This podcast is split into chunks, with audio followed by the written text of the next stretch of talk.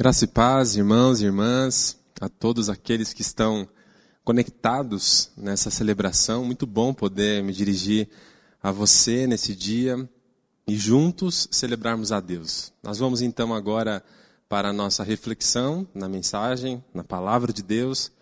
Eu quero te convidar então para abrir a sua Bíblia em Mateus capítulo 25. Tudo bem? Nós estamos nessa nesse mês falando sobre um Deus transcendente, como nós nos relacionamos com esse Deus que está acima de todas as coisas, que transcende a realidade e tudo que existe. E nós temos tratado sobre esse assunto à luz da palavra de Deus e vamos continuar falando sobre isso agora. Então eu quero ler com você esse texto de Mateus capítulo 25, apenas os os versos de número 31, 32 e 33. Então, por gentileza, ah, abra sua Bíblia e vamos ler o que diz aqui a palavra de Deus. Diz assim, o próprio Senhor Jesus falando, né? Quando, pois, o Filho do Homem vier na sua glória, diz o versículo 31 do capítulo 25, e todos os anjos com ele, então ele, o Filho do Homem, se assentará no seu trono glorioso, e todas as nações serão reunidas diante dele, e ele separará uns dos outros, à semelhança do pastor que separa as ovelhas dos cabritos, e porá as ovelhas à sua direita, mas os cabritos à sua esquerda. Ah, querido irmão, irmã, nós temos falado sobre o desafio que é se relacionar com Deus transcendente. Por que desafio? Porque certamente será diferente a maneira como nós nos relacionamos é, com Deus da forma como nós temos as nossas outras relações pessoais. Por exemplo, nas nossas relações pessoais, nós podemos abraçar as pessoas, nós podemos cumprimentá-las, estender a nossa mão para ajudar, para fortalecer, para consolar. Nós podemos andar juntos, sentar no mesmo banco, lado a lado. Nós podemos enxugar as lágrimas. Nós podemos dar um abraço bem apertado. Nós podemos interagir fisicamente com as pessoas com as quais nós nos relacionamos. Mas como isso funciona com Deus? É a pergunta que eu gostaria de fazer hoje e buscar uma resposta para ela à luz da palavra de Deus. Nos nossos relacionamentos pessoais, nós então temos essas interações físicas e gestuais, né? O abraço, estender a mão, segurar forte a mão de alguém que precisa de ajuda para levantá-lo, para erguê-lo. Mas como funciona em nosso relacionamento com esse Deus transcendente eh, essa questão, né? Como nós podemos tocar em Deus? Como nós podemos tocar em Deus? É uma, é uma grande pergunta, porque Jesus disse que Deus é transcendente. Jesus disse em João capítulo 4, versículo 24, que Deus é espírito. Né? Em sua natureza espiritual, Deus não tem um corpo como o nosso. Então, como que a gente faz para se relacionar dessa forma com esse Deus transcendente, cuja natureza é espiritual? O texto aqui de Mateus, capítulo 25, nos oferece uma resposta em duas partes para essa pergunta: como nós podemos tocar em Deus? Nós já analisamos outras questões, né? como nós podemos falar com Deus, como nós podemos ver a Deus, né? como nós podemos ouvir a Deus, e a grande questão é como nós podemos tocar em Deus. Pois bem, a primeira parte da resposta aqui de Mateus capítulo 25, a partir do versículo 31, é que nós de fato podemos tocar em Deus. E nós podemos tocar em Deus por meio de Jesus. Essa é a primeira parte da resposta. Ah, basicamente, o Novo Testamento ensina isso de maneira muito clara: que em Jesus, Deus se fez gente. Esse Deus transcendente, que transcende a realidade de tudo que existe, ele se fez carne, ele se fez homem, ele se fez gente. E Jesus é este homem, é, é esse homem Deus, esse divino que se fez carne, que habitou entre nós, que vimos a sua glória, como diz o Evangelho de João. Então, em Jesus foi possível tocar em Deus. Essa é a grande verdade do Novo Testamento. Né? Em Jesus foi possível tocar em Deus. O texto de Mateus, capítulo 25, nos mostra basicamente esse Deus transcendente, ah, encarnado, que é Jesus, justamente como ah, esse Deus possível de ser abraçado, tocado, esse Deus que se fez gente e que é possível andar com ele, caminhar pelas ruas da Palestina, foi possível tocar nele, foi possível abraçá-lo, foi possível compartilhar uma refeição com ele, com esse Deus que se fez gente.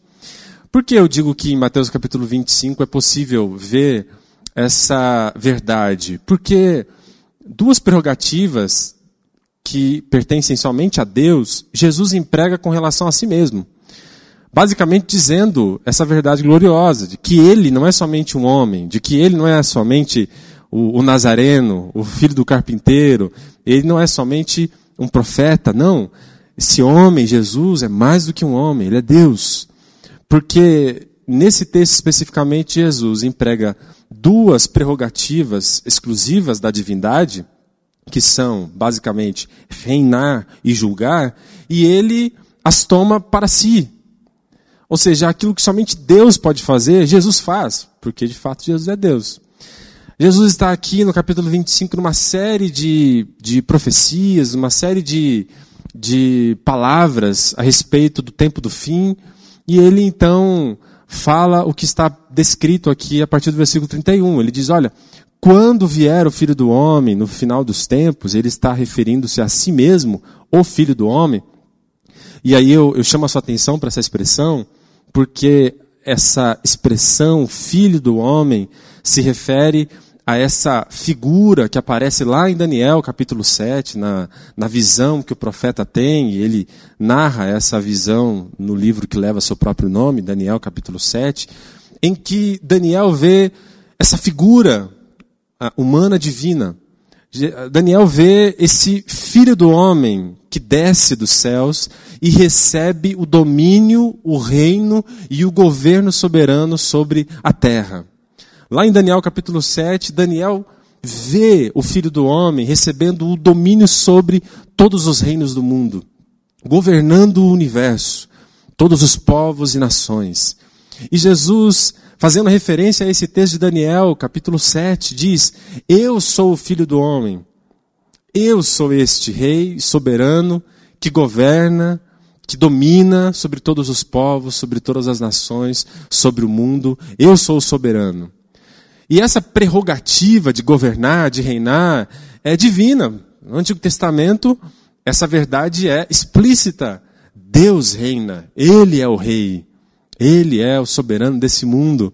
E aí chega Jesus e diz: Pois bem, essa prerrogativa também é minha. Eu reino, eu sou o soberano do universo. Eu sou o rei, eu sou o filho do homem que recebeu domínio sobre todos os povos e nações. Então, esse Jesus que está aqui com seus discípulos, esse Jesus que está ensinando aos seus discípulos, não é um homem qualquer. Ele é o soberano, ele é o rei, ele é o filho do homem. E essa prerrogativa divina também lhe pertence. Ele também governa sobre tudo, ele também é o rei dos reis e senhor dos senhores. Outra prerrogativa, que é somente da divindade, mas que Jesus aplica a si mesmo, é essa prerrogativa de julgar. Jesus está falando sobre o tempo do fim, ele está falando daquilo que acontecerá, porque após ele cumprir a sua missão, morrer e ressuscitar, ele subirá aos céus, mas ele promete que retornará novamente. Ele diz: então, quando eu retornar, eu, o filho do homem, e aí ele continua, prossegue dizendo: eu me assentarei em um trono e julgarei todas as pessoas da terra. Como um pastor que separa a, as ovelhas dos bodes, eu também separarei aqueles que receberão a vida eterna e aqueles que não a receberão. Essa prerrogativa de julgar também é divina. Deus é o juiz de toda a terra. É, é, Gênesis capítulo 18 Abraão fala isso, né? o juiz de toda a terra. Tiago, capítulo 4, fala que só existe um legislador e juiz sobre a terra, Deus. E Jesus chega nesse texto e diz: Pois bem, essa prerrogativa também me pertence. Eu também julgo. Eu também tenho o direito de julgar. Somente Deus pode julgar, porque todas as ofensas e pecados dos homens são contra Ele mesmo. E Jesus está assumindo essa função, essa prerrogativa, porque isso lhe pertence, porque Ele é Deus. Como a Escritura diz de modo ah, evidente e claro, Filipenses capítulo 2, que sendo Deus, Jesus se fez homem, que conforme Colossenses é, capítulo 1, capítulo 2, vai dizer, Jesus é a imagem do Deus invisível. João capítulo 1, ele é o verbo que estava no começo, pelo qual todas as coisas foram feitas. Ele se fez carne e habitou entre nós, ele é Deus. E ele julga. Por que eu estou falando tudo isso então? Porque nós estamos aqui diante de Jesus, Jesus está com seus discípulos, só que esse Jesus é nada mais e nada menos do que esse próprio Deus transcendente que se fez carne, que se fez gente, esse Deus transcendente que governa e reina sobre tudo, que tem o direito de julgar a todos. Esse que nos fala aqui nesse texto é o Rei dos Reis e o Juiz dos Juízes. Ele é Deus. Então, como que nós podemos tocar em Deus? A primeira parte da resposta é explícita aqui nesse texto, ao nos mostrar que esse Jesus, que os discípulos tinham o privilégio glorioso de andar com ele, tocá-lo, abraçá-lo, beijá-lo, como Judas fez, né? Traiu com um beijo. Esse Jesus é nada menos do que Deus. Deus que se fez gente, Deus que se fez carne. E as pessoas, então, enquanto Jesus esteve aqui na terra, as pessoas tiveram o privilégio glorioso de tocar nele, de andar com ele, de abraçá-lo, de ouvir a sua voz, de caminhar ao seu lado, de assentar-se com ele em uma mesa, de poder lavar os seus pés com lágrimas e unguento. As pessoas puderam tocar em Deus através de Jesus, porque Deus em carne Deus que se fez carne, Deus que se fez homem, é esse Jesus que nos fala. E por que essa é apenas uma parte da resposta como nós podemos tocar em Deus? Porque nós sabemos que Jesus, após cumprir a sua missão, a morrer e ressuscitar ao terceiro dia, então ele foi ascenso aos céus, subiu novamente aos céus e assentou-se à direita uh, do seu Pai. E essa verdade gloriosa ah, nos mostra então que, com quanto tenha sido formidável e o privilégio dos discípulos de poderem ter tocado em Jesus e em Jesus terem tocado no próprio Deus, contudo, Jesus não está mais agora entre nós. Jesus já não pode ser tocado agora fisicamente. Nós não podemos agora fisicamente compartilhar de uma refeição com ele. Nós não podemos abraçá-lo. Nós não podemos lavar os seus pés como como a mulher pecadora de, do Evangelho de Lucas capítulo 7 fez, né? Lavando seus pés com lágrimas e com unguento. Nós não podemos fazer isso, nós não podemos mais tocar em Jesus fisicamente. E se não podemos mais tocar em Jesus, que é Deus, então não podemos mais tocar em Deus? Pois bem, aí vem a segunda parte dessa, dessa resposta. Sim, é possível tocar em Deus ainda hoje. Agora, ainda é possível tocar nesse Deus transcendente. Como? Simples. Porque conquanto Jesus tenha subido aos céus após terminar a sua missão, ele deixou aqui na terra aqueles que o representam. Jesus deixou aqui nessa terra aqueles que o seguem. E Jesus se identifica radicalmente com os seus seguidores, com os seus discípulos, de tal forma que tocar nos seus discípulos é tocar nele mesmo. Abraçar os seus discípulos é abraçar a Ele mesmo. Enxugar as lágrimas dos seus discípulos é enxugar as próprias lágrimas dele. O texto nos mostra que Jesus se identifica de uma maneira radical com seus discípulos. Tanto é, diz o texto, que no último dia, quando Jesus vier para julgar ao mundo inteiro, ele uh, utilizará como critério desse, desse, juízo precisamente o fato uh, se as pessoas reconheceram a identificação dele com os seus discípulos. Se de fato as pessoas reconheceram na, na, nos cristãos, nos seguidores de Jesus, que nesses seguidores e nesses cristãos estava nada mais e nada menos do que o próprio Senhor Jesus neles. Esse será o critério do julgamento. Veja só o que diz o texto no versículo 34. Então o rei dirá aos que estiverem à sua direita: ah, Vinde, benditos do meu Pai, possuí por herança o reino que vos está preparado desde a fundação do mundo. Por quê? Eu tive fome e me deste de comer. Eu tive sede e me deste de beber. Eu era estrangeiro e me acolhestes. Eu precisei de roupas e me vestistes. Estive doente e me visitastes. Estava na prisão e fostes visitar-me. Então os justos lhe perguntarão: Senhor, quando foi que te vimos com fome e te demos de comer, ou com sede e te, e te demos de beber? Quando te vimos estrangeiro e te acolhemos, e precisando de roupa e te vestimos? Quando te vimos doente ou na prisão e fomos visitá-lo? E o rei lhes dirá: Em verdade vos digo que sempre que fizestes a um destes meus pequeninos irmãos, ainda que destes menores, a mim o fizestes. Perceba a identificação radical de Jesus com os seus discípulos, inclusive o critério ah, com o qual ele julgará no último dia.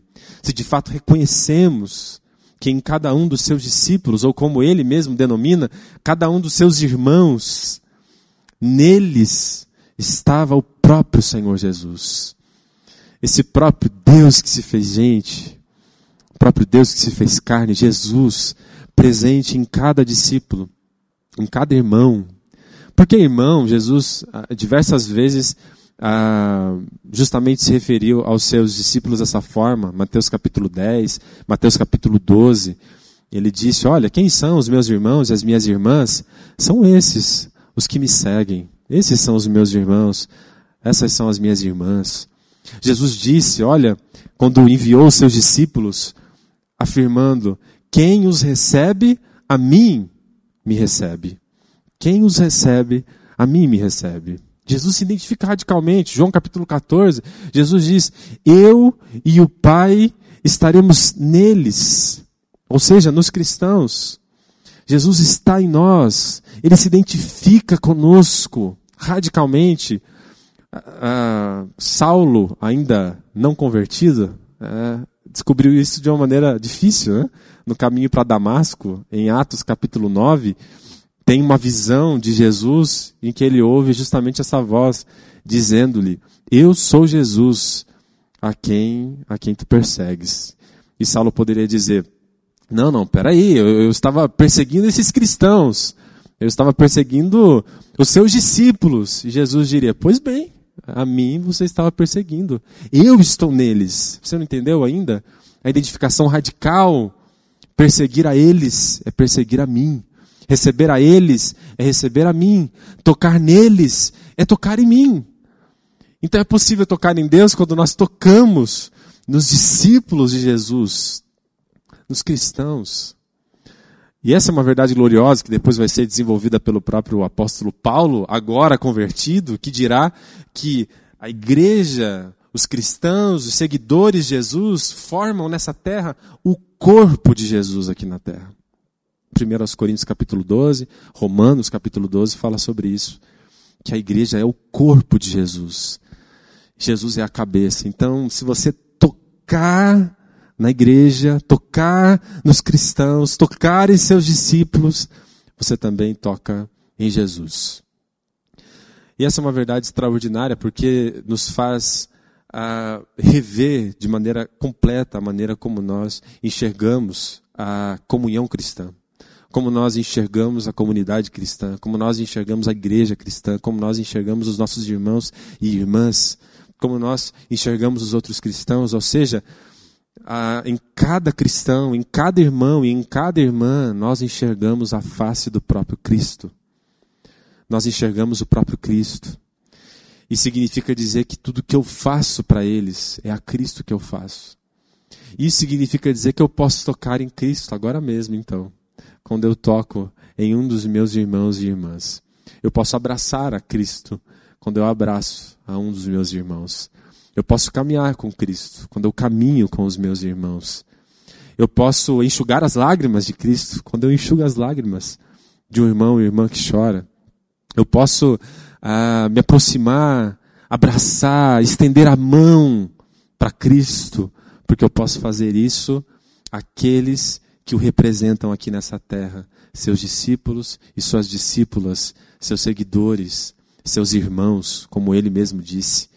Então é possível tocar em Jesus agora mesmo, porque Jesus se identifica radicalmente com os seus, os seus discípulos. Essa identificação não é somente radical, é uma identificação real, porque ela não é imaginativa. Jesus de fato está em cada cristão. Essa é a verdade gloriosa. Romanos capítulo 8 fala sobre isso, porque quem se converte a Cristo recebe o Espírito de Cristo.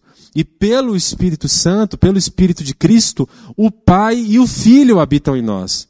Então Deus Pai, Deus Filho habitam em nós pelo Deus Espírito. Então essa, essa identificação de Jesus com seus discípulos não é, não é imaginativa, não, ela é real. Cristo está em nós. Porque Cristo habita em nós. Cristo habita em nós pelo seu Espírito. 1 Coríntios capítulo 6 fala dessa verdade gloriosa, que cada um de nós somos santuários de Deus, habitação de Deus, porque o próprio Deus habita em nós. Então é possível tocar nesse Deus transcendente pela comunhão cristã. Perceba a importância que Jesus dá à comunhão cristã, à comunidade de seus discípulos, porque é nessa comunidade que nós enxergamos Jesus. E não somente isso, mas nós podemos tocar em Jesus, abraçar a Jesus, caminhar com Jesus. Porque Jesus está na vida de cada um dos seus discípulos. E é na face de cada um dos seus discípulos que nós encontramos o próprio Cristo. E essa é uma verdade extraordinária, uma verdade gloriosa. Ah, Jesus diz, então, que nós podemos de fato tocar nele, porque ele se identifica com seus discípulos. E esse tocar é, basicamente se consiste em atos concretos de serviço e de amor. Porque perceba que o texto diz que não é simplesmente ah, um ato gestual de cumprimentar, saudar, é, dar um tapinha nos ombros. Não, não é apenas um gesto é, como esse. Não, são atos concretos de serviço e de amor pelos quais nós passamos a tocar o próprio Cristo. Jesus disse: Venham benditos de meu Pai, ou ele disse aqui e dirá no futuro: Venham benditos de meu Pai, porque eu tive fome e vocês me deram de comer, vocês me alimentaram.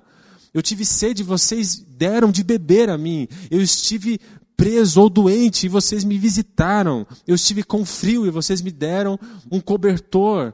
Eu precisava, eu estava carente e vocês me auxiliaram. Eu estava triste e vocês me consolaram. Eu estava ah, fraco e vocês me deram força. E de repente os discípulos mas quando foi que nós fizemos isso? E Jesus diz: Vocês não se lembram? Vocês não se lembram daquela vez que vocês deram de comer, deram de beber? Vocês não se lembram daquela vez que vocês visitaram, que vocês oraram? Que... Ah, Senhor Jesus, como seria maravilhoso poder receber a sua mão estendida para me agarrar nela e segurar nela com força. E Jesus diz: é possível, é só você se agarrar na mão do seu irmão, da sua irmã. Ah, Senhor Jesus, seria muito bom poder caminhar ao seu lado, juntinho, lado a lado. Jesus diz: é possível, é só você caminhar juntinho, lado a lado, com aqueles que me seguem. Você pode tocar neles, e ao tocar neles, você tocará em mim. Isso é tão sério, eu caminho aqui para o fim, que Jesus chega a afirmar, como critério de julgamento para o último dia, que ah, aqueles que reconheceram esse fato, que nos seus discípulos o próprio Jesus estava, e que pelos próprios discípulos e nos próprios discípulos seria possível nós tocarmos no próprio Cristo, essa verdade gloriosa, por um lado, foi reconhecida por aqueles que seguiram ao próprio Jesus, mas essa verdade gloriosa foi desconsiderada por aqueles que ou não decidiram seguir a Jesus, ou acharam que estavam seguindo a Jesus, mas desconsideraram essa verdade ah, fundamental. Porque o texto não somente fala de salvação, mas também fala de condenação. Jesus prossegue no texto dizendo, ah, já no versículo 40 em diante, 41. Então Jesus dirá também aos que estiverem agora à sua esquerda: Malditos, afastai-vos de mim, para o fogo eterno, preparado para o diabo e seus anjos, pois eu tive fome e não me destes de, de comer. Eu tive sede e não me deste beber, era estrangeiro e não me acolhestes, estive nu e não me vestistes, doente e na prisão e não me visitastes. Então eles também perguntarão: Senhor, olha, chamam-no de Senhor. Senhor, quando te vimos com fome, com sede, estrangeiro, ou sem roupas, ou doente, ou na prisão, e não cuidamos de ti? E ele lhes responderá: Em verdade vos digo que sempre que o deixastes de fazer a um destes mais pequeninos, deixastes de fazê-lo a mim. E eles irão para o castigo eterno, mas os justos para a vida eterna. Jesus fala destes que desconsideraram esse fato, que na comunidade dos discípulos o próprio Jesus está. Que nos próprios cristãos e seguidores de Jesus era possível tocar no próprio Senhor Jesus. Muitos desconsideraram e desconsiderarão esse fato. Aliás, hoje ainda tem essa ideia de cristãos sem igreja, né? Cristãos sem uma comunidade de discípulos. A comunidade onde Cristo está. Tem essa ideia meio estranha por aí que é possível ser cristão sem andar com outros cristãos, sem tocar em outros cristãos, sem abraçar outros cristãos, sem amar outros cristãos. É, a incoerência de querer a cabeça sem o corpo, o pastor sem o rebanho, a videira sem os ramos, o rei sem os seus servos. E Jesus diz: Isso é impossível, porque eu estou neles, nesses que creem em mim. Eu estou neles, é neles que eu me manifesto, é neles que eu estou presente. E você não se relaciona em mim, comigo, a não ser que você esteja com eles. Porque não tem como a ovelha chegar ao pastor se não estiver no rebanho. Não tem como você estar na videira se não estiver com os outros ramos. Então, essa verdade gloriosa do Senhor Jesus, que é possível tocar nele, abraçá-lo, amá-lo com atos concretos de serviço, é possível lavar os seus pés, é possível enxugar as suas lágrimas, é possível dar comida, dar bebida, dar a roupa, auxiliar, servir, prestar auxílio, estender as mãos ao próprio Senhor Jesus quando nós fazemos isso, aqueles que creem nele. Essa verdade tão fundamental. Muitos negligenciaram e ainda hoje negligenciam. Então, a seriedade disso não pode ser jamais esquecida por nenhum de nós. Jesus está falando aqui sobre o fim dos tempos e o começo da eternidade. Basicamente, ele está dizendo que você não pode querer abraçar a Jesus lá na eternidade, sabe? Aquela esperança nossa. Um dia eu vou poder abraçar o Senhor Jesus, poder tocar nele. Jesus diz: Você não poderá me abraçar lá na eternidade se você não abraça os meus discípulos aqui agora. Você não poderá tocar em mim lá nos novos céus e nova terra se você não tocar nos meus discípulos aqui e agora. E o oposto também é verdade. Ou seja, se você abraça os discípulos de Jesus aqui agora, se você toca nos seus discípulos aqui agora, você pode ter a certeza de que um dia você vai tocar no próprio Senhor Jesus presencialmente. Um dia você vai poder abraçá-lo de fato. Um dia você vai poder vê-lo de fato. Mas enquanto esse dia não vem, nós seguimos aqui abraçando aqueles nos quais o próprio Cristo está, os nossos irmãos e irmãs. Então, é possível tocar em Deus? Sim, por meio de Jesus e por meio da sua igreja. É possível tocar em Deus? Sim, por meio de Jesus e por meio da comunhão dos seus discípulos. Então, o convite que eu faço para você é repensar em sua vida, como eu mesmo repensei na minha, após ler a seriedade dessa verdade. E pensando na seriedade dessa verdade, quero te convidar para orar comigo, para que juntos possamos pedir a, a Deus, para que Ele nos ajude a viver essa verdade em nossas próprias vidas. Coletivamente, como igreja, viver essa realidade tão extraordinária de Cristo em nós e poder reconhecer na face do nosso irmão e da nossa irmã a própria face de Cristo. Então, onde você estiver, feche seus olhos, ore comigo nesse sentido. Meu Pai, No nome de Jesus. Jesus, o teu filho, Jesus, nosso Senhor, o nosso Salvador, Deus que se fez gente, Deus que se fez carne, que andou por esse mundo, que sujou os pés com a poeira da Palestina, que veio a nós para nos salvar e de fato concretizou essa salvação na cruz, morreu em nosso lugar, ressuscitou, venceu a morte ao terceiro dia e então subiu aos céus. Né? De onde virá para nos buscar? Mas nos deu o seu Espírito e pelo seu Espírito podemos tê-lo em nós. A Ti, nosso Pai, e a Ti, Senhor e Salvador Jesus Cristo, em nós, coisa gloriosa, verdade extraordinária, não somente em mim, mas no meu irmão, na minha irmã. E essa é a verdade que nós precisamos reconhecer e enxergar nas, nas, nas seguidoras, nas discípulas do Senhor, nos seguidores e nos discípulos do Senhor, o próprio Senhor está neles e nelas. Nos ajude a enxergá-lo nos nossos irmãos e nas nossas irmãs. Nos ajude a enxergá-lo na comunhão cristã.